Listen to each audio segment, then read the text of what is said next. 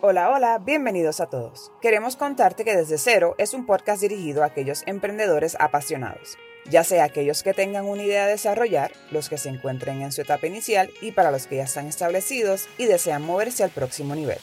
Mi nombre es Chef Deliani, consultora experta en la industria de alimentos y bebidas, chef de profesión y emprendedora. Y conmigo está Denise Fitzgerald, potenciadora de personas, consultora de recursos humanos, speaker y también emprendedora. Este podcast es un diario en donde estaremos plasmando las diversas facetas del emprendimiento con el propósito de caminar juntos, compartir anécdotas, buscar soluciones y acompañarte en los diferentes procesos. Pero esto no es un podcast regular. Aquí nos divertiremos juntos, lloraremos juntos y te ayudaremos a diseñar el futuro que te mereces.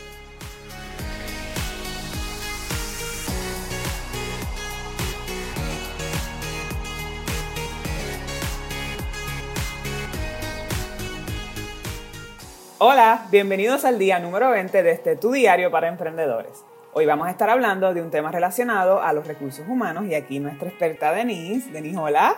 Hola. Bueno, pues Denise nos va a estar hablando de, de todos esos procesos de selección personal, qué pasa antes, durante, después y me cuenta un pajarito por ahí que también nos va a estar mencionando cuáles son esos errores que cometen los empleadores o personas encargadas en ese proceso de, de selección. Eh, y obviamente espero, ¿verdad?, que nos des unos tips de cómo hacer o qué hacer para evitarlo. Me imagino que Denise tiene mil y una historia. Yo estoy ready aquí con el postcon, postcon en mano, ready para el show y puesta para el problema. Así que, Denise, cuéntame, ¿con qué comenzamos?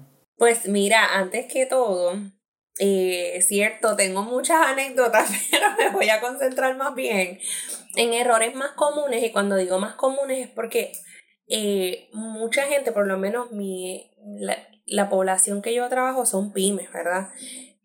Y sobre ellos muchas veces eh, parten de la premisa pues que como soy una empresa pequeña pues puedo quizás obviar o hacer un proceso un poco más rápido eh, de reclutamiento. Y eso está mal. Y yo voy a explicar obviamente por qué ciertamente no es como que usted vaya a tener un departamento si no es necesario. Y cuando digo no es necesario es porque a lo mejor puede contratar consultoría, eh, pero sí es importante que se cumplan con unos estándares que tiene que tener todo patrono, porque esto es ley. O sea, no es como que uno puede ir por ahí e inventarse las cosas, sino que esto es ley. Y cuando empezó la pandemia vimos mucha gente eh, con ese comportamiento, ¿verdad? Que inicialmente reclutaron personal, pero como eran empresas pequeñas, pues omitieron muchos de los pasos que debían tener y cuando el empleado fue a reclamar, pues porque estaba en pandemia, era empleado, pues no recibió las ayudas porque su patrono simplemente no los trató de manera correcta o los certificó, por decir algo, eh, como empleado.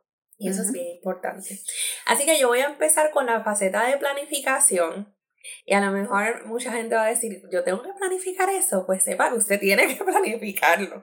Cuando usted hace el plan de trabajo, hay una, o el plan de negocio, perdón, hay una faceta en donde le dicen personal o eh, el recurso humano. Usted tiene que identificar si en esa compañía que usted está creando o si ya la creó, usted tiene que identificar si ese servicio o ese producto requiere de más de una persona.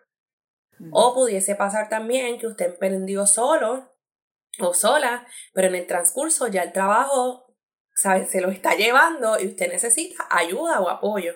Pues eso es bien importante. Así que en esa faceta de planificación, número uno, usted tiene que identificar primero si necesita personal adicional. ¿Por qué lo digo? Porque a veces la persona está atestada de trabajo, pero es por, de, por falta de planificación. Entonces recurren a contratar a una persona porque entienden que esta persona le va a ayudar pero las tareas que requiere o que tiene esta persona simplemente las puede hacer tres días a la semana, dos días a la semana y luego usted está pagándole a una persona con un trabajo mínimo.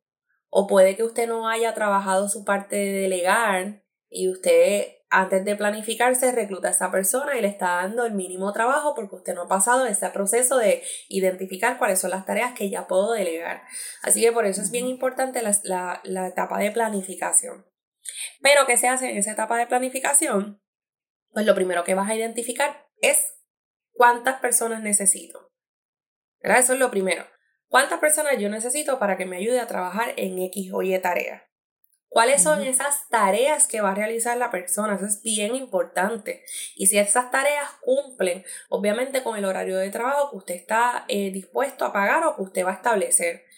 Volvemos al principio. Yo puedo identificar, contratar a una persona por servicios profesionales si es eh, correcto o si encaja en ese modelo de trabajo que yo voy a estar realizando. Puedo estar contratando una persona a tiempo y medio si es que las tareas que yo les voy a asignar no requiere que la persona esté ocho horas conmigo los, siete, los cinco días a la semana. O puedo contratar una persona full time que entonces las tareas van a estar asignadas o corresponden a esa jornada de trabajo. Así que volvemos, es importante la planificación en ese punto, identificar número uno, necesito una persona, pero ¿qué va a estar haciendo esa persona específicamente para entonces yo poder delegar o asignarle esas, esas tareas específicas? Te pregunto, Denise, ¿hay algún tipo de, verdad, para beneficio de la gente que nos escucha, que a lo mejor está en este proceso de planificación, ¿hay algún tipo de referencia, fórmula o algún método que tú utilices o que sepas que se utiliza, ¿verdad?, en, tu industria para determinar cuánta gente voy a necesitar para, por ejemplo, comenzar. Yo sé que va a variar mucho dependiendo de, la, industria, del tipo de trabajo y todo eso, pero ¿cómo yo sé si yo estoy abriendo un, no sé, un restaurante nuevo, ¿cuántos cocineros voy a necesitar? ¿Eso es algo que le pregunto a alguien más o...? Bueno, lo primero que tienes que identificar, por ejemplo, tú vas a tomar en consideración el horario que, que vas a trabajar, cuáles son las tareas que requieren eh, ese servicio o ese, en tu caso, que me dice restaurante, pues vamos a ponerlo de ejemplo. Pues yo voy a abrir un restaurante mañana. Ese restaurante va a tener un salón pues si va a tener un salón y yo no puedo estar ahí porque voy a estar en la cocina, ya necesito un cajero o una persona que me asista a estas personas que van a entrar, por ponerlo de ejemplo. Si no voy a, si yo voy a ser yo la persona que voy a estar atendiendo al cliente, pues entonces necesito una persona que me haga la comida. ¿Ves? Y así, de esa manera tú vas identificando por el producto o servicio. Si, por ejemplo, yo tengo una tienda online o tengo una, una, una boutique, vamos a ponerlo así, y yo voy a estar en la tienda, ah, pues perfecto, yo soy la que cobro, yo soy la que atiendo al cliente, pero también yo tengo que hacer las compras. También si yo voy a incluirle el eh, que envíos, pues tengo que empacar el producto, yo tengo que seleccionar, atender las solicitudes que llegan a través de la computadora o a través del sistema que yo tenga asignado. Entonces, cuando tú identifiques si todos esos trabajos los puedes hacer tú como individuo y que no te afecta el proceso o la visión que tú tienes estipulada de cómo va a correr tu negocio, tú puedes identificar el que, ah, pues mira, inicialmente, porque pudiese ser así, inicialmente yo puedo atender a las personas de boutique y enviar los paquetes los sábados, pero mi proyección de la boutique es que yo esté vendiendo sobre 100 mil dólares al mes. Pues ya tú sabes que si vas a vender 100 mil dólares al mes es un volumen significativo y vas a necesitar ayuda. Porque, o sea, eso requiere de que vas a estar más pendiente en las redes sociales, vas a estar haciendo más mercadeo y a la misma vez identificar, porque fíjate lo que te digo, ah, pues yo quiero aumentar mis, mis ingresos en un mes. Pero yo entiendo que donde debo reforzar es en las redes sociales. Pero yo no soy muy diestro en las redes sociales o yo no tengo el tiempo, pues ya ahí tú identificas, ok, necesito a alguien que me ayude con las redes sociales. Ahora bien, sobre eso me oriento o identifico cuán visible yo quiero estar en las redes sociales. Pues meramente es una persona que me postee tres posts a la semana o quiero una persona que aparte de postearme también le conteste a los clientes que me escriban por las redes sociales. ¿Ves? Ahí yo voy identificando las tareas que yo necesito o requiere esa compañía para lograr la meta o el objetivo que está trazado. De esa manera es como generalmente se va moviendo. Okay. Las plazas, como van, porque recuerda, la idea está en la mente o, o en el mano, o sea, en ese plan de trabajo de la persona.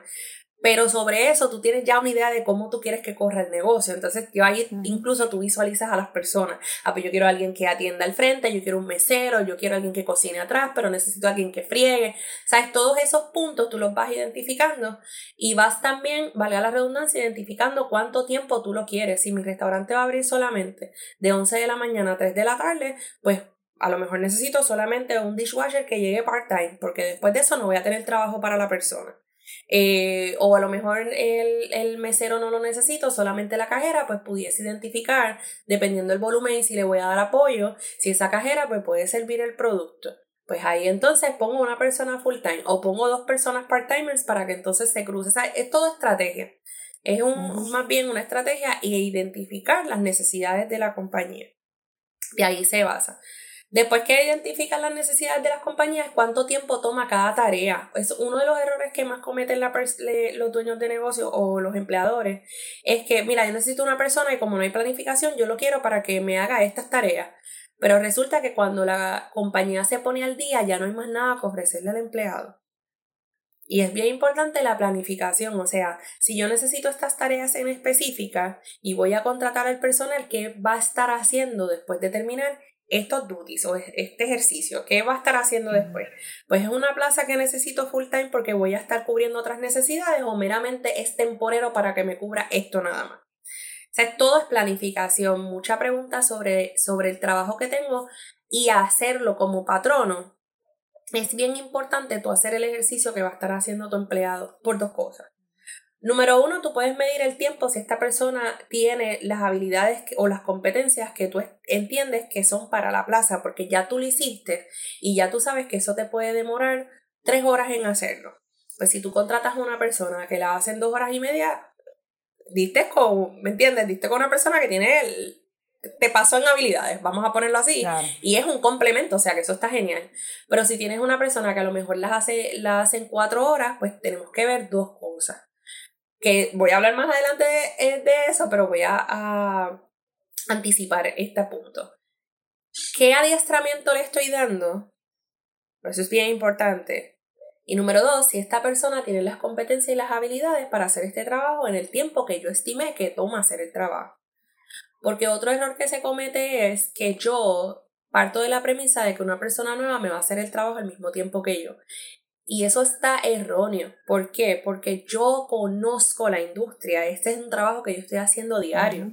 Así que si tú no le das el adiestramiento correcto y no le das un periodo de tiempo para que esta persona caiga en el timing de cuánto tiempo se hace, pues es bien difícil poder medir a esta persona si desde que entra tú la estás comparando contigo. Tienes que darle también una etapa en, el que la persona, en la que la persona madure y conozca el ejercicio o el trabajo para entonces tú sea, evaluar si tiene las competencias o no. Y en mi opinión, y este, así, así como en el episodio que estábamos hablando del costeo, Denise estaba, y si no, y si no ha escuchado ese episodio, le, le, recomiendo que vaya para atrás y lo escuche. Ahora no, después que se acabe este.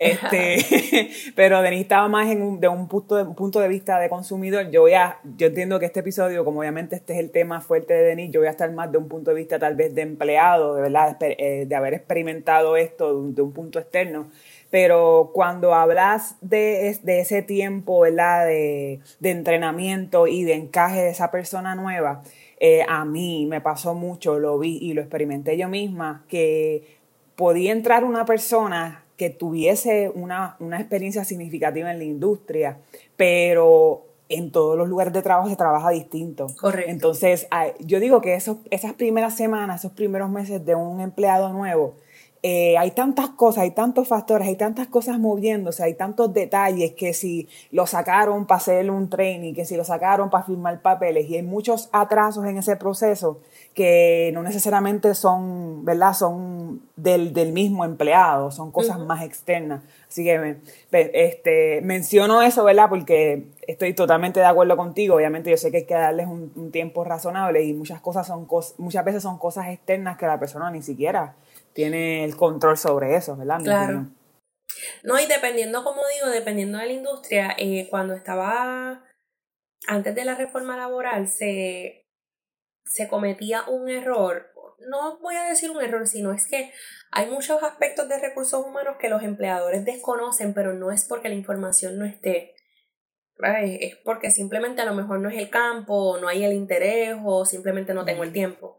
Pero dependiendo de la industria, yo sí como patrono podía determinar o puedo determinar si el modelo de trabajo o el modelo o la plaza a la que yo estoy reclutando requiere o requería, porque ya obviamente estamos bajo la ley 4, eh, un tiempo adicional de adiestramiento. Lo que pasa es que tenemos que hacer las cosas según corresponde según están estipuladas.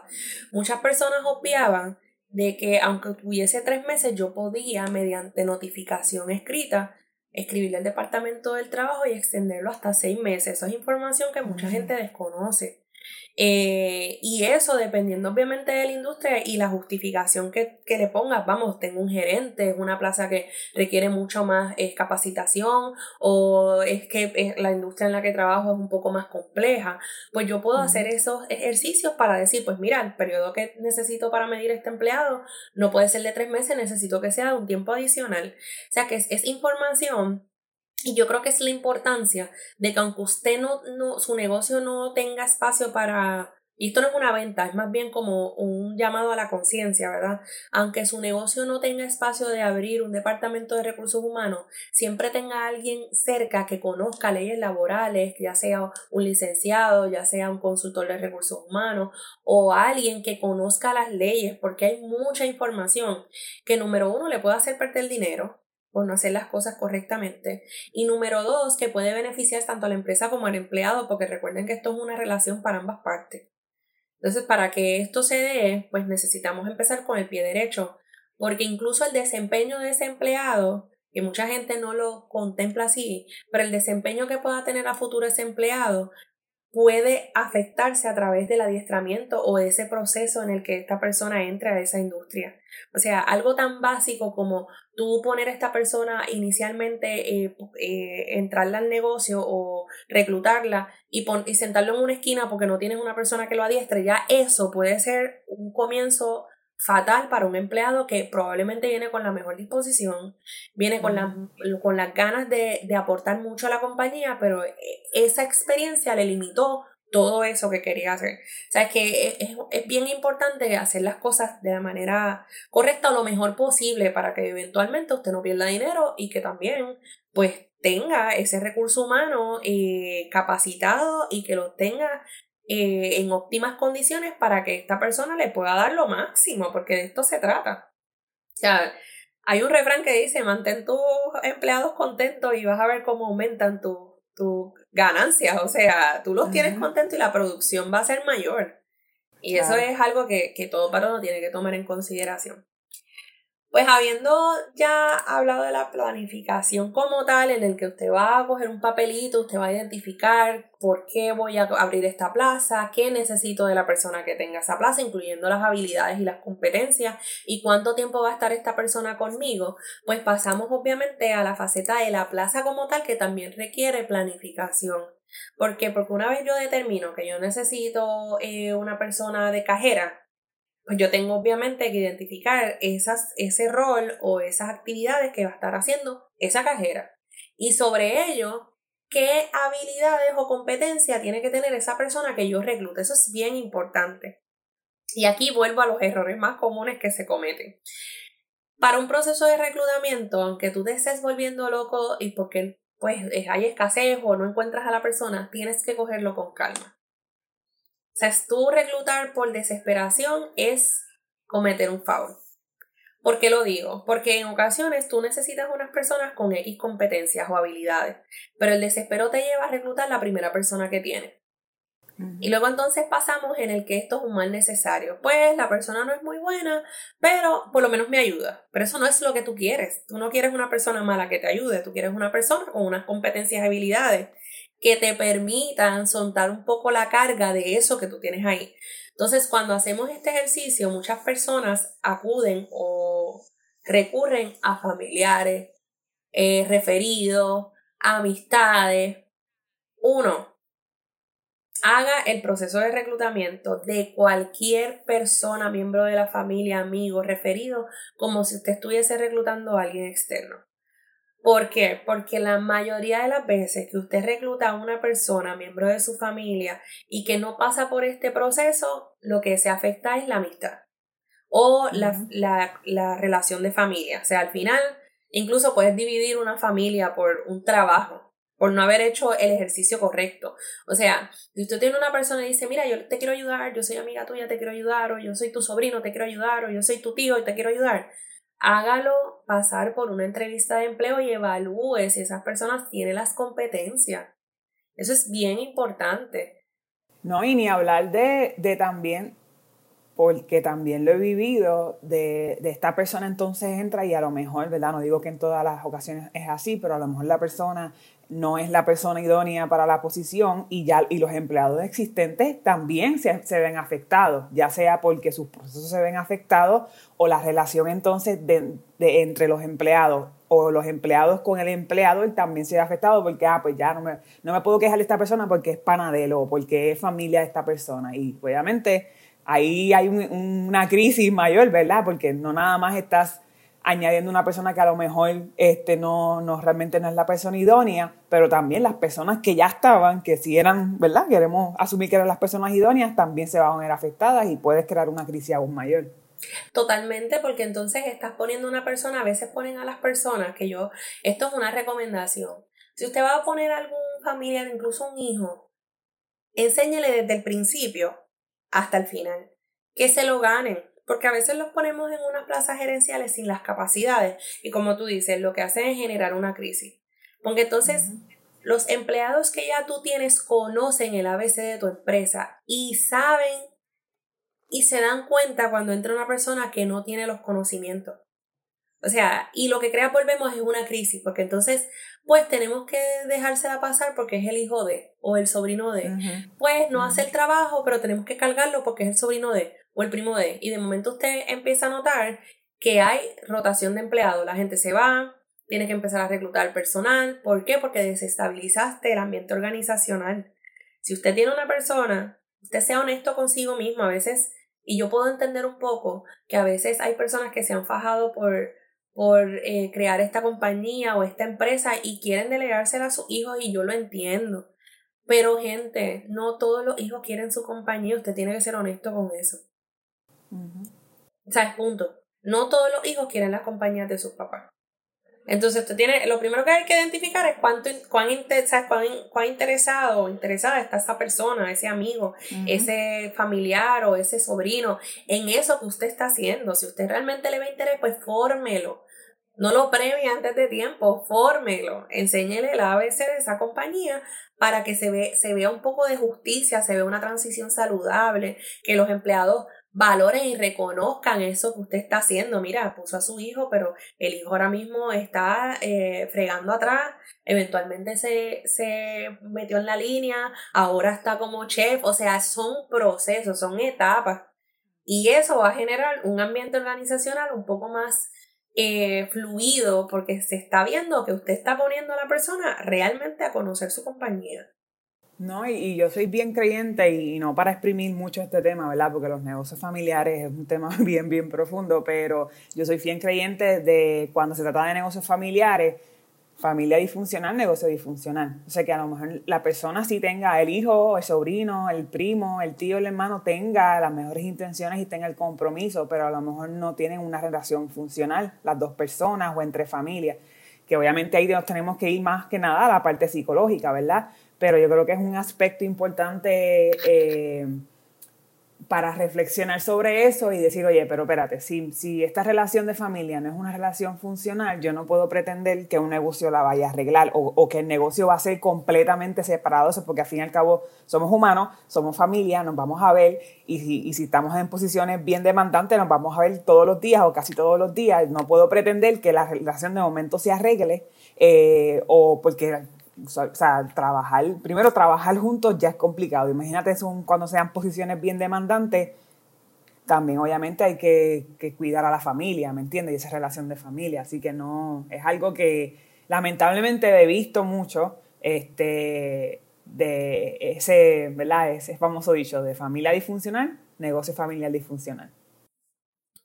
Sí, es bien importante y a veces, o sea, yo, yo me he dado con todo, o sea, yo también he tenido experiencia de gente, eh, padres que distanciados que se unen por, porque pues por casualidad este nene vino a trabajar con él y, y, oye, la relación se fortaleció, pero todo tiene que tener parámetros, todo tiene que tener eh, las reglas establecidas y las reglas del juego. Usted, si va a poner algún familiar, algún amigo, algún conocido, establezcale las reglas del juego ¿sabes? Las leyes aplican para todos, las reglas de la compañía aplican para todos y esta relación es laboral en este horario.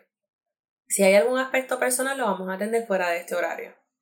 Porque eso te da también esa salud de que cada vez que tú vayas quizás a regañarlo o hablarle sobre algo que no está haciendo bien, la persona puede entender que esto es meramente laboral, que no me estás incluyendo algo personal en eso que me estás diciendo.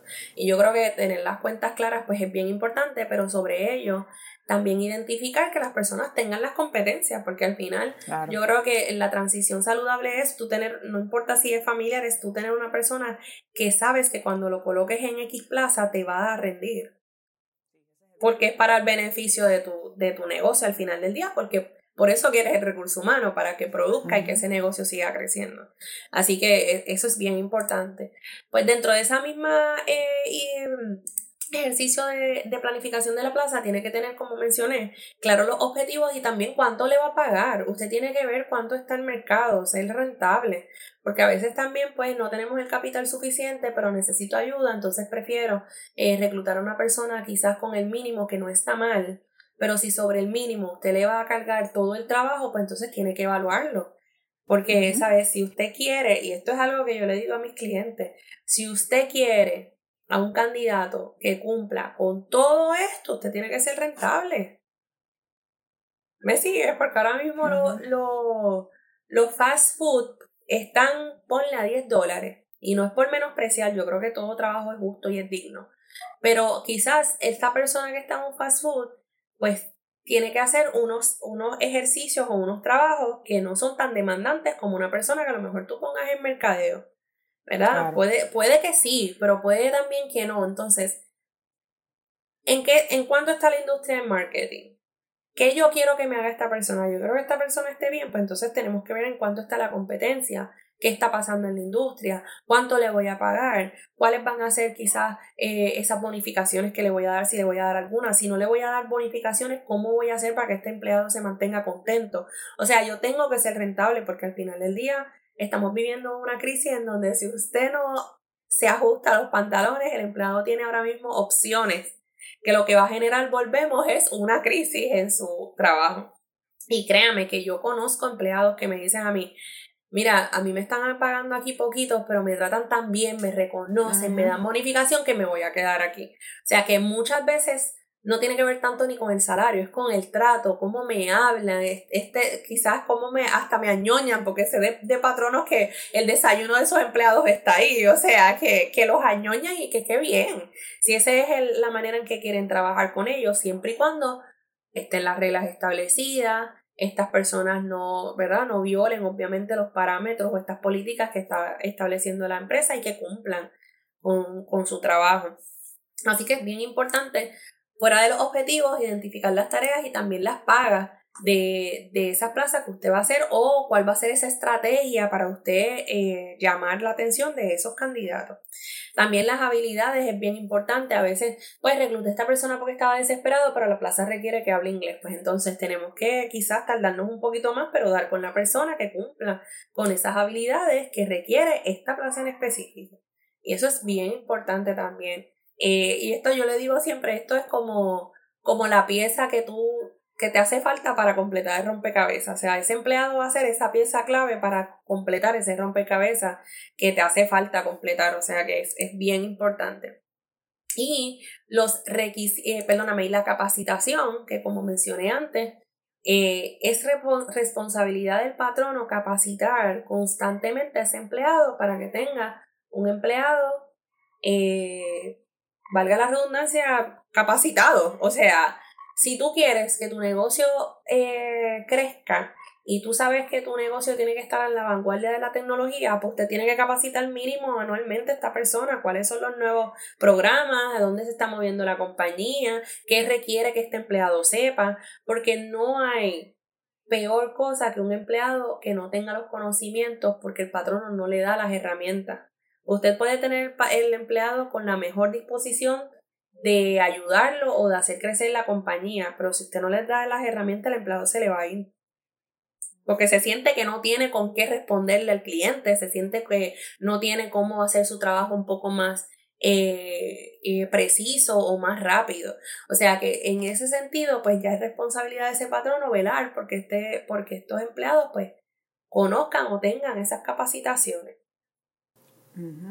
Oye, Denis, y volviendo para atrás, y disculpa, para la parte de la paga, porque yo sé que eso también, especialmente en estos últimos tiempos, con, todo, con toda esta crisis de, de empleomanía, es un tema, por lo menos una de las preguntas que más me hacen, en, en mi caso, mis clientes que son dueños de restaurantes, y es la famosa pregunta, ¿cuánto le debo pagar a la persona? Yo sé que obviamente hay una, hay una, este, está el mínimo federal, ¿verdad? Y hay unas leyes sobre eso, pero cuando se trata de, de fijar ese, ese precio, ¿verdad? O no, no precio, ¿verdad? Pero esa paga, eh, hay, ¿qué, factores la persona, ¿verdad? Sin, sin, necesidad de entrar muy profundo en el tema, pero qué factores la persona puede tomar en consideración al momento de fijar esa paga. Pues mira, sobre eso tengo que hacer una aclaración y qué bueno que lo mencionaste. Eh, para las personas que nos estén escuchando, recuerden que el mínimo federal no ha cambiado, sigue siendo el 725. Lo que pasa es. En abril 2023, para referencia. Exacto, pero el mínimo federal no ha cambiado. Lo que ha cambiado es el mínimo estatal, porque ya hay estados y obviamente eh, Puerto Rico, pues también se unió a, a ese reclamo. Eh, identificaron que ya no se vive con el 725 y ellos decidieron tomar esa acción en sus manos. Decir, pues mira, vamos a subir el mínimo este estatal porque pues los federales entienden que con el 725 todavía podemos seguir por ahí. Eh, así que sobre ello, por lo menos Puerto Rico tiene un plan, ¿verdad? Que es de, de aumento salarial, que eso se está aplicando desde el, desde el año pasado, no el anterior, eh, y que pues va mediante el, el acuerdo lo establecido por ley, pues va a estar moviéndose, ¿verdad? Conforme a, a este comité que se cree eventualmente y que determine cuál es el, el, el, estilo de vida que debe tener el puertorriqueño y cuáles son las, ¿verdad? Este, con cuánto podemos vivir, etcétera. Pero si usted es una persona que quiere determinar salario, lo primero que yo le diría es verifique su competencia, verifique qué está pasando en la industria. El Departamento de Trabajo tiene gráficas que te dicen eh, cuánto se está pagando aproximadamente. Hay páginas que ya están estipulando cuánto es el salario establecido eh, generalmente. Usted tiene que ponerse, esto es como, como las estrategias de venta, usted se tiene que poner en la mente que si yo quiero los mejores empleados, usted tiene que ser rentable. Ahora, usted tiene que identificar si mi campo es, eh, qué sé yo, un restaurante, quiénes los que tienen los mejores, el mejor servicio ahora mismo y por qué esos empleados se quieren quedar ahí. Todo eso usted lo tiene que evaluar, porque como le dije, a lo mejor no es que le pagan una millonada, pero es, pues cuando llegan, los tongonean, el ambiente es súper cool, le dan una bonificación, entonces hay factores que permiten, tiene flexibilidad de tiempo, son son empleados, o sea, son patronos empáticos que entienden las situaciones de los empleados, que tienen escucha activa, o sea, no todo recae sobre el salario, tú puedes ser rentable de, muchas maneras eh, y aplicando muchas eh, estrategias también. Así que yo le diría, mire el mercado, mire eh, su competencia y lo más importante, identifique a dónde usted quiere llegar porque es una decisión personal. O sea, lo que usted quiere gastar con sus empleados fuera de lo que es el cumplimiento de ley, y eso es algo bien personal. Si usted quiere solamente crecer usted, pues usted sabe que usted va a tener un ambiente organizacional con mucho turnover porque no se va a ver reflejado esos beneficios o ese aumento sobre su empleado. Si usted quiere que la empresa completa crezca, entonces usted tiene que involucrar a su recurso humano. Eso, eso, es bien importante. Y, esa, y esa información en cuestión de la paga de lo que está dando la competencia, me corrige si, si es incorrecto, por ejemplo, yo podría meterme en una plataforma de búsqueda de trabajos y poner la posición que estoy buscando, utilizar un, una otra compañía de referencia y por lo menos de lo que yo he visto, muchas de ellas ya tienen el, ponen el display de cuánto pagan la hora o el podría verificar, podría verificar en ese sentido las, las plazas de empleo eh, que están ahora mismo disponibles, ver cuánto es el rate que se le está pagando. Puedes entrar también, como dije, al Departamento del Trabajo porque ellos hacen encuestas a patronos, a patronos para hacer estas estadísticas y verificar cuánto es lo máximo que se está pagando en la industria, porque también, como les digo, eh, esa plaza tiene que tener una planificación y sobre la planificación usted tiene que ver cuál es la estrategia de ese empleado una vez entre, cómo usted lo quiere ver de aquí a cinco años, es también responsabilidad de usted. Si yo quiero, volvemos, esto es bien importante, yo quiero que todo, que la empresa como tal que involucra el recurso humano crezca o yo quiero crecer como individuo. O sea, eso es, eso es lo importante. Y sobre el crecimiento de la empresa, pues usted pone unos estándares. O sea, yo conozco mucha gente que lleva 10 años, 15 años en una, en una empresa y nunca ha tenido un aumento desde que entró. Entonces ahí es donde tienes que evaluar. Si esa persona se te va, ¿qué le vas a decir? O sea, ¿cómo, cómo, ¿me entiendes? ¿Cómo tú lo retienes si después de 10 años no, no, no, te fijaste en que a lo mejor ese empleado ya necesitaba quizás moverse? No necesariamente tiene que ser de salario, moverse de plaza, porque hay muchos empleados también con muchas capacidades que no han sido evaluados y que están ahí y que corren ahora mismo la compañía si, si, la, si el dueño no está. O sea que es, es, es, la estrategia y es esa visión que tú tengas a futuro, incluyendo a tus empleados, qué tú quieres hacer. Hay muchos modelos ahora mismo, estrategias que están incluyendo Latinoamérica, que por ejemplo eh, eh, quieren que el empleado asuma ese sentido de responsabilidad y que también tenga participación sobre la empresa. Así que hay algunas compañías que lo que hacen es que los ponen como como eh, accionista le dan un 1%, ponle. Pero cuando tú llegas a esas compañías, incluso la persona que está de mantenimiento, que tiene un 1% de la compañía, te va a dar un trato que tú dices, wow, o sea, cómo esta persona se sabe la historia, se sabe eh, lo que hacemos, cómo lo hacemos, los beneficios de la compañía, en dónde están posicionados, o sea, eso es responsabilidad del patrono hacer que ese empleado tenga ese sentido de pertenencia a tal nivel que se sienta parte de esa compañía. Y eso también pues se hace este, a través de, de, la visión que tú quieras tener con eso en tu compañía y con tu recurso humano. Cuando hablabas de las proyecciones también recuerdo, ¿verdad? Que, y no nos podemos olvidar de la parte también económica. Este, no, no, no, ¿verdad? Y supongo, ¿verdad? Que no queremos pues, eh, ponernos en una posición donde tengamos un empleado, le estemos pagando cierta cantidad y cuando hago mis proyecciones en cuestión de gastos de nómina, mi, mi negocio se va a pérdida o mi negocio meramente no puede cubrir eso. que claro. Eh, es importante lo que mencionas de, de, ese crecimiento de la persona, que vaya a la par con el crecimiento de la compañía, pero no nos olvidemos que somos, que tenemos que generar ganancias y que si esos gastos de nómina son demasiado altos o no son, ¿verdad? No estás logrando las que puede ser una motivación, ¿verdad? Porque a lo mejor dices, ok, pues mira, mis gastos de nómina son altos, pero esta es la gente que yo quiero. Quiere decir que yo tengo que vender más, o que yo tengo que entonces modificar los precios de mis servicios, de mis productos, y entonces para poder llegar a ese, a ese punto. Sí, y hay, y hay empresas, fíjate, y, y esto le pasa, este fenómeno lo he visto mucho en las pymes. Y es que hay, hay personas que montan la compañía y están con ese patín por uno, dos, tres años y después entra como en una zona de confort de que pues estamos ahí, es una zona de estancamiento, vamos, porque pues si te acostumbraste a General X, todo sigue cambiando y evolucionando. Eh, y lo que hacen es que si tú no tienes esa visión de, de constantemente tener una meta nueva o perseguir un objetivo nuevo, pues así como se estanca la compañía, se estanca el empleado.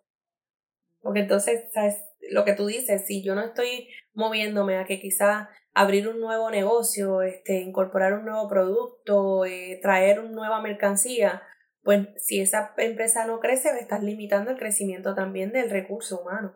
Y de incluso de ti mismo, o sea, porque entonces te quedaste como en este limbo. Eh, y, y muchas de, de las cosas que la gente no sabe es que ese limbo es lo que provoca que en situaciones como la pandemia y demás, pues en ocasiones tengas que cerrar el negocio porque no, no tenías esas proyecciones, o sea, no, no, no te quedaste en, en algún momento de la historia. Y eso tenemos compañías como Blockbuster que le pasó, o sea, tenemos compañías que pudiésemos reseñar aquí que pues no innovaron y se quedaron ahí. Y al final eso lo que tiene es una repercusión en tus empleados. De la misma manera hay cadenas de alimentos que llegan a Puerto Rico quizás eh, con unas proyecciones no tan, no tan establecidas y pues eh, crean fenómenos como eh, me parece que era DJ Friday, no me acuerdo bien la compañía, que los empleados llegaron y había un candado en la, en la puerta, simplemente me voy. O sea, me voy. No pude más pero tiene que ver con la localidad, con la estrategia de mercadeo, este producto que traíste, los puertorriqueños lo consumen, o sea, hay muchas cosas que yo sé que se hacen, pero también sé que en ocasiones eh, no permea ese ejercicio de, de, innovar, de poner constantemente. Yo admiro mucho, esto es una locura lo que voy a decir, pero a mí me da mucha risa y admiro mucho, de hecho, eh, cuando yo veo a Kentucky, o sea, arroz, habichuela y pollo, pues ok, pero eh, ¿me entiendes? Tengo que moverme, pues te voy a dar ensalada de codito, pero eso es lo que te hace estar vigente hoy día y con el orgullo que lo hacen. Seguro. A mí, a mí me parece eso también bien, este, me da risa, pero a la misma vez como que lo están haciendo bien en la realidad. Y la gente que va por curiosidad, va por curiosidad y la gente que va por orgullo y dice, no, pues que es que me gusta mi pollo Oye, El equipo que tienen para que ellos permanezcan en Puerto Rico es lo que es. Y yo te puedo decir, yo he consumido Kentucky en las vírgenes y aquello, la salsa picante como ellos le gustan, con los biscuits como ellos le gustan. O sea, es que el ejercicio o, o el mecanismo que ellos tienen eh, para hacer rentable a los países que ellos van, es lo que es. O sea, tú te tienes que acomodar al, al, al individuo. Tú no puedes estar vendiendo por ahí, qué sé yo, a lo mejor aquí que no sé, una comida que la gente no consuma, o sea, no, no va a ser rentable. Así que de eso se trata, de eso se trata y, y emular esta, estos modelos y, y, requiere de sacrificio, pero hay que hacerlo, ¿sabes? Esto es lo que hay que hacer. Pues para no detenerme ahí, tengo el proceso de reclutamiento, ¿verdad? El proceso de reclutamiento, ya hemos tocado varias bases de él, que les dije, el primero es trazar el objetivo, identificar las habilidades y las competencias, no desesperarse en el proceso de reclutamiento y reclutar esa pieza clave que le haga falta en, esa, en ese rompecabezas. Eso es lo importante de la faceta de reclutamiento. Usted vea el perfil, usted identifique que eso que la persona le está diciendo en ese resumen sea lo que lo que realmente eh, es la persona, ¿verdad? Y para eso son las preguntas de entrevista, eh, que no voy a entrar en eso porque serían millones, pero eh, son preguntas que tienen que ser asertivas, son preguntas que tienen que ir alineadas a eso que usted está buscando, porque vamos, si usted va a tener una persona que es de mercadeo y le va a estar preguntando sobre cocina, pues perdimos el tiempo. O sea, tiene que estar haciendo preguntas que sean relacionadas a la plaza y que sean relacionadas a las competencias que estas personas tienen que hacer tomando en cuenta, ¿verdad?, que es bien importante que usted conozca esas cosas que usted no puede hacer en una entrevista de empleo. Y para eso, volvemos, usted se tiene que mínimo, mínimo, entre al departamento del trabajo y vea los afiches para que usted sepa lo que no puede hacer. O sea, usted no puede estar preguntándole a la persona si la persona está embarazada, usted no puede estar preguntándole la edad a la persona, usted no puede estar preguntándole, ¿verdad? Este, yo recuerdo una anécdota que, que a mí me entrevistaron y una de las preguntas era que a quien yo quería más, si a mi mamá o a mi papá. yo, yo creo que eso me trastornó. Yo creo que por eso estudié recursos humanos. Yo dije como, ¿por qué alguien me pregunta a quién yo quiero más? O sea, eso es totalmente innecesario preguntarme en una entrevista de empleo. Que en ese sentido, pues es bien importante que usted vele por no caer en discrimen, por hacer las preguntas asertivas y por no violar obviamente los derechos de esa persona que está siendo entrevistada. Es bien importante también y por favor asegure que el ambiente o el lugar donde usted esté entrevistando a la persona también sea el correcto. Porque si usted no se planifica, volvemos, también tuvo una experiencia que me fueron a entrevistar y no se planificaron y me tuvieron que entrevistar en un Taco Bell, o sea, me tuvieron que sacar de las oficinas y meterme en otro establecimiento para poderme entrevistar. Y eso como candidato uno dice, ok, aquí no hay organización, es lo primero que vas a identificar. Así que es bien importante también causar esa, esa que esa primera impresión pues sea también amena y correcta. ¿Y qué tú crees de las de.? Yo sé que las cosas también han cambiado mucho con la pandemia. Cuando empiezas a hablar de historia, y yo me emociono. Yo, yo vivo para esto, porque como te dije al principio, yo vine, yo vine con mi post con Ready. Pero ¿qué tú crees de, de esta. de ¿verdad? De, de, esta opción o de, o de esta, digamos que solución que más que, más que nada ha surgido por la pandemia, que es hacer entrevistas este, vía, vía Zoom o vía, ¿verdad? De forma electrónica, a diferencia de tenerlas en, en persona. O sea, ¿cuál, cuál, cuál, tu, ¿cuál tu opinión al respecto? Pues yo sé que tú haces ambas cosas, pero cuál, o sea, con... Pues actualmente yo también realizo entrevistas eh, a través de Zoom. Mi recomendación sobre las entrevistas de Zoom son eh, la primera, que procure que la hora que usted va a estar ahí no se va a mover de esa silla.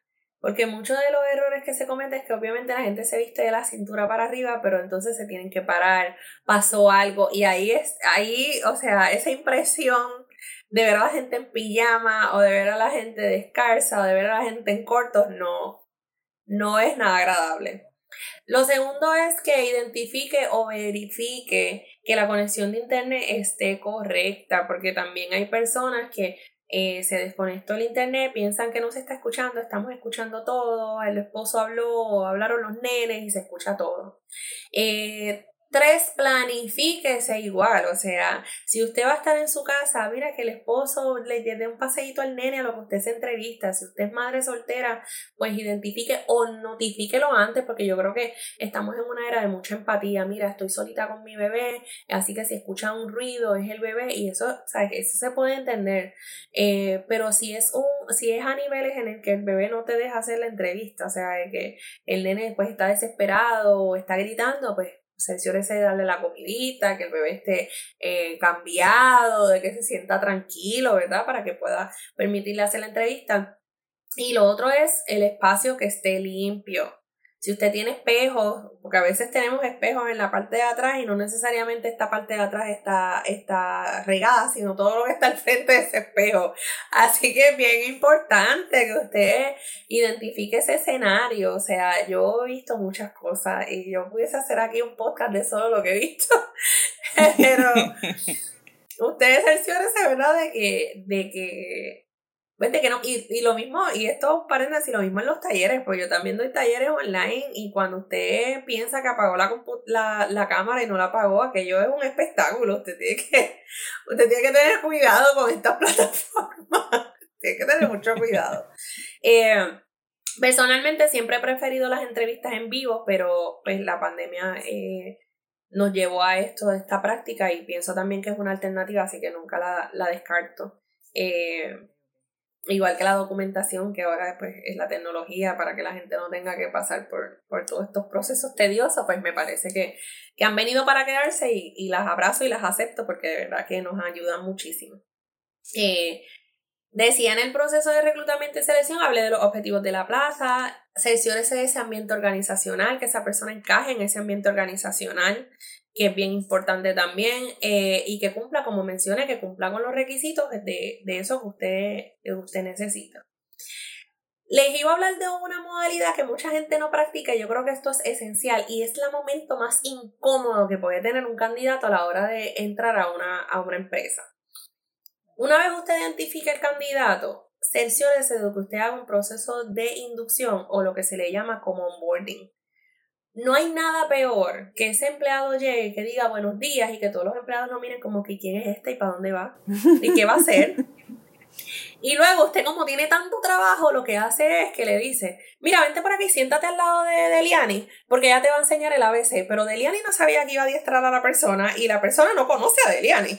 O sea que hay dos personas extrañas sentadas uno al lado del otro, o sea, invadiendo el espacio del otro, con una libreta viendo lo que hace la otra persona.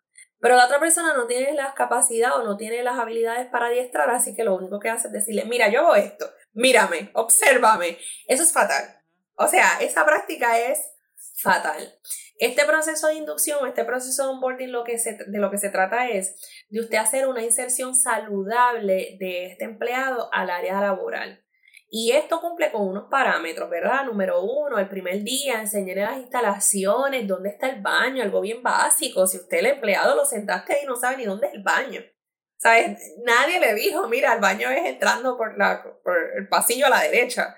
Sea, provocas un momento incómodo preséntale a las personas, identifica quién le va a dar el adiestramiento, que esta persona sepa darle el adiestramiento, qué debe conocer de manera básica este empleado cuando entre, las salidas de emergencia, en caso de un incendio, dónde va a salir esta persona, en caso de un terremoto, por dónde va a correr, este, cuáles son las personas en caso de emergencia al que esta persona va a llamar, eh, quién es el presidente, quién es el vicepresidente, quiénes son los, ¿me entiendes? Tiene que haber un proceso en el que hay una presentación tanto de los empleados como de la empresa, o sea, de las instalaciones, para que este empleado se empiece a sentir cómodo con eso que está haciendo, enséñele cuál va a ser su escritorio, limpie ese escritorio y téngalo listo para cuando esta persona entre pueda dejar sus pertenencias, porque ese, ese ejercicio ya nada más hace sentir a la persona incómoda y fuera de lugar. Si yo llego a un sitio y yo no sé siquiera dónde me voy a sentar, no hay nada mejor que tú poner esa ilusión de ese empleado que llegue, mira, puedes colocar tus cosas aquí, este va a ser tu escritorio, aunque no lo vas a utilizar de momento,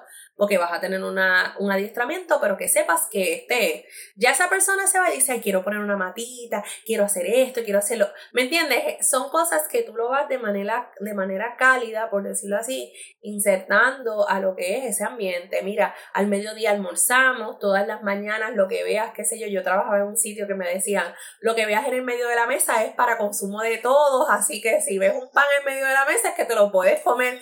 Todas esas cosas hacen una entrada más cálida de ese empleado y es bien importante que usted haga eso.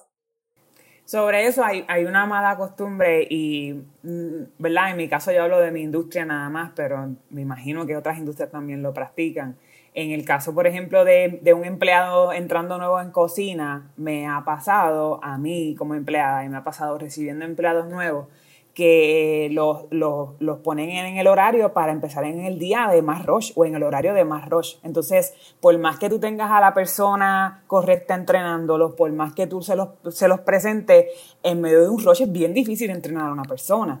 Y de, por lo menos, como te digo, hablo de mi industria también porque mi industria tiene una cultura, digamos que un poquito más de hay que sacrificarse o un poquito más de mientras más te doy, más fuerte te hago, como que, y, y este de ponerte el cuero duro, eh, lo cual no, no, estoy de acuerdo, ¿verdad? En, en, en, todas las prácticas. Yo entiendo que obviamente sí, que también hay que ser este, exigente con tus empleados y, ¿verdad? Porque al fin y al cabo hay unas reglas a, a seguir. Pero me pasó muchas veces que, que, que, las personas salían frustradas de sus primeros días porque decían yo no sirvo para esto. O uno, uno, muchas veces ese es el primer pensamiento que le llega. A mí me pasó. A mí me metieron en posiciones nuevas en cocina en medio de un rush donde la persona que me estaba entrenando no podía humanamente explicarme qué hacer. Entonces muchas veces uno se sentía como un estorbo, como que esto, espérate, ¿qué yo hago? No sé qué hacer. Ni siquiera sé cómo se llama la persona que está trabajando al lado mío, no necesariamente la persona que está conmigo, pero la, la, persona que está en la estación anterior. Ni siquiera sé cómo se llama el mesero, cómo me debo referir con,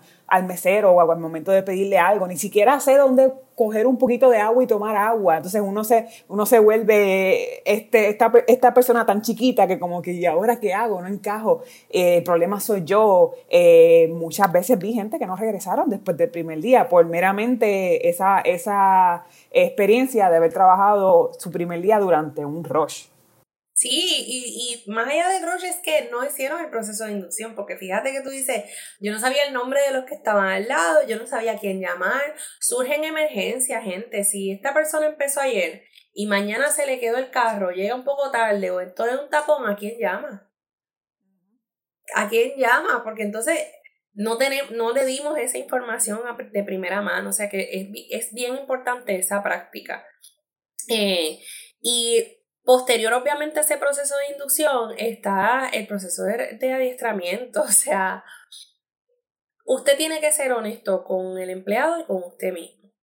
Por más que usted esté desesperado, usted tiene que dar un adiestramiento para que cuando esa persona empiece a trabajar por su cuenta, usted tenga los resultados que usted quiere tener.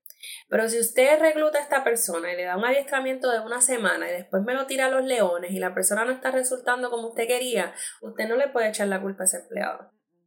Porque el empleado sabe la mitad. Y sabes, lo peor que yo puedo ver de un empleado, lo más triste, es un empleado que te diga, aquí yo empecé y, y yo em, aprendí raspándome las rodillas. No es necesario. No es necesario porque entonces volvemos, le restas ese proceso de adiestramiento le resta esas capacidades o, o, a ese desempeño que pueda tener ese empleado. Y lo otro es que alteras los procesos, porque entonces si cada vez que tú reclutas a una persona, la persona tiene que hacer un mecanismo nuevo porque tiene que aprender rapándose las, las rodillas, nunca vas a tener un, un, ejercicio saludable de lo que es tus, tus, o sea, tu cadena de servicios o, o de productos o, ¿me entiendes? No lo vas a tener porque ese sistema se rompe cada vez que tú tienes una persona y la pones en una plaza que no tiene el adiestramiento adecuado. Es cuando la persona se va y entra alguien nuevo, no sabe cómo, cómo hacer lo que quiere hacer porque hay un adiestramiento nuevo cada vez que una persona entra, porque lo crea la misma persona.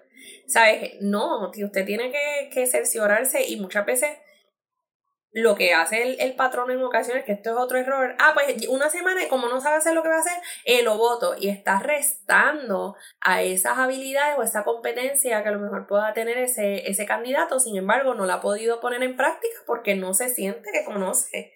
O sea, tienes un empleado eh, nervioso tratando de hacer lo mejor que puede dentro de lo que tiene. Claro.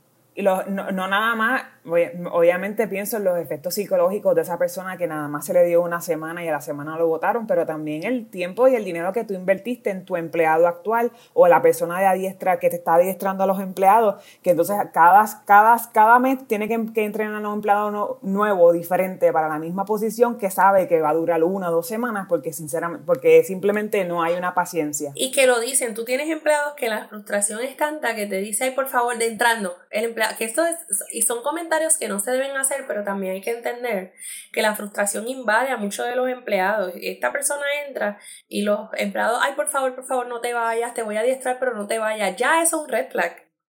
Ya eso es, es, hay un fenómeno que pasa aquí, que cuando el nuevo llega, como tú dijiste, se va al segundo día y no regresa. Y estos empleados que necesitan la ayuda, que necesitan que esta persona esté ahí porque están asumiendo todo el trabajo de esa plaza que no está, lo primero que le dicen cuando el empleado llega bajo frustración es no te vayas, por favor, el empleado entrando. Eso es un red flag para cualquier empleado que esté entrando. Con las mejores capacidades y disposición, eso va a hacer que el empleado diga, mm, no, espérate, yo creo que aquí hay algo raro, mejor me voy. O sea que eso es bien importante. Si usted hace esa transición saludable, si usted hace ese adiestramiento saludable, usted va a poder identificar si ese empleado tiene las habilidades y las competencias y eventualmente cuando usted eh, pase obviamente ese periodo de, de, probatoria, decir, esta, fue la, esta selección fue correcta. O sea, esto es un empleado que, que me va a dar el, el, máximo aquí. Igual que hablarle de esa proyección de la plaza. Muchas veces los empleados se van porque otros empleados los contaminan, le dicen este, sobre prácticas que a lo mejor están incorrectas. Y eso, antes de usted eh, eh, caer encima de los empleados y decirle, ah, mira, me estás, me estás afectando a los demás, evalúese, haga una autoevaluación porque este empleado se siente así. Porque yo te puedo decir que sí hay uno que otro, pues que a lo mejor no le gusta su trabajo y se mantiene ahí y vive sobre la queja. Pero también te puedo decir que esa queja fue provocada por algún fenómeno.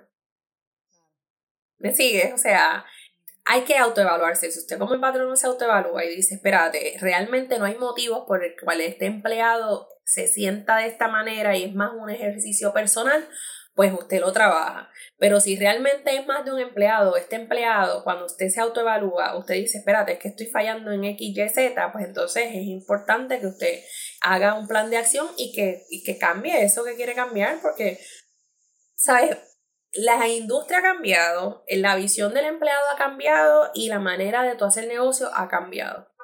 Entonces, ahora mismo tú tienes que tener una estrategia en la que el empleado se sienta cómodo y que no te vaya a hacer tu competencia mañana.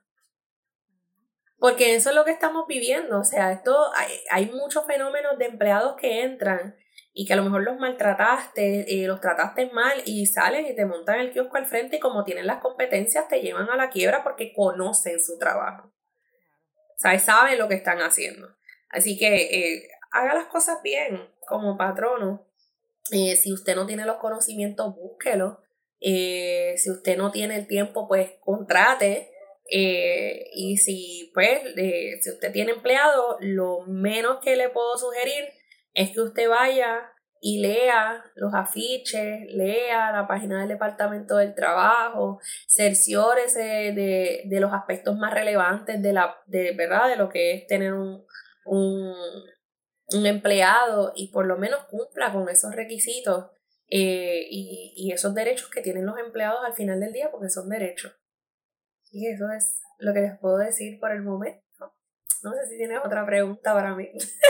No, yo me llevo, me llevo mucho, yo sé que no, no lo has mencionado, pero en la clase de hoy, Mrs. Denis, fue total full Mrs. Denis, este, el tema obviamente lo, lo, es necesario discutirlo, como dije, me, llevo mucho eh, y lo más que me llevo es planificación, planificación, planificación, planificación. En, todo, en todas las etapas siempre tenemos que tener ese, ese momento, ese espacio de planificar, de escribir, de decir, esto es lo que va a pasar, paso uno, paso dos, paso tres, esto es lo que necesito, uno, dos, tres. Este es el, el, el, denominador común.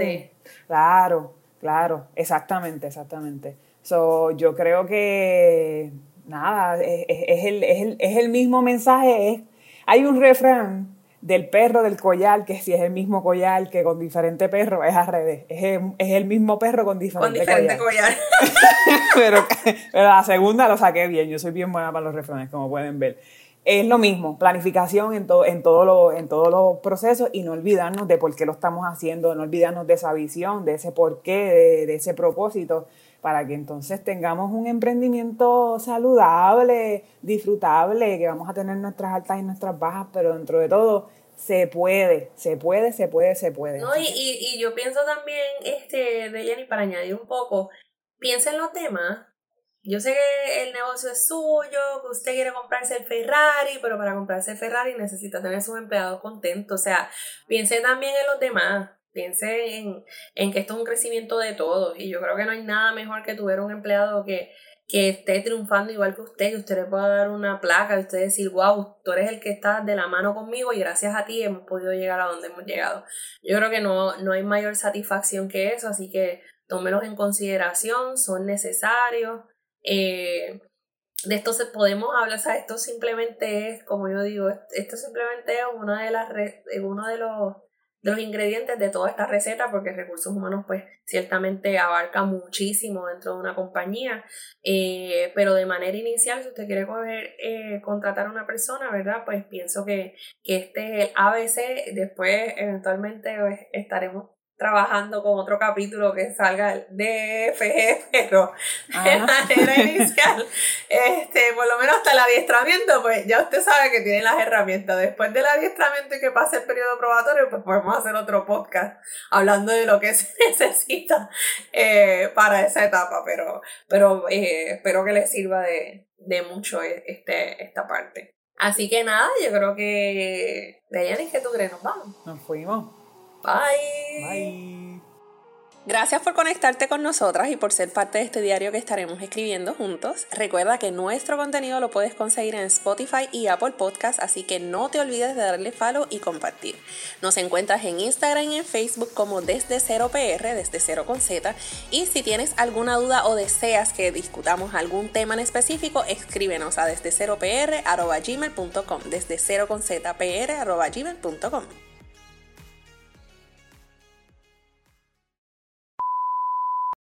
Hola, bienvenidos al día número 20 de este Tu Diario para Emprendedores. Hoy vamos con... Estoy dando cuenta que escribí Está pasando un avión y lo segundo es que quiero saber para qué maratón tú estás compitiendo. Yo lo pongo en slow.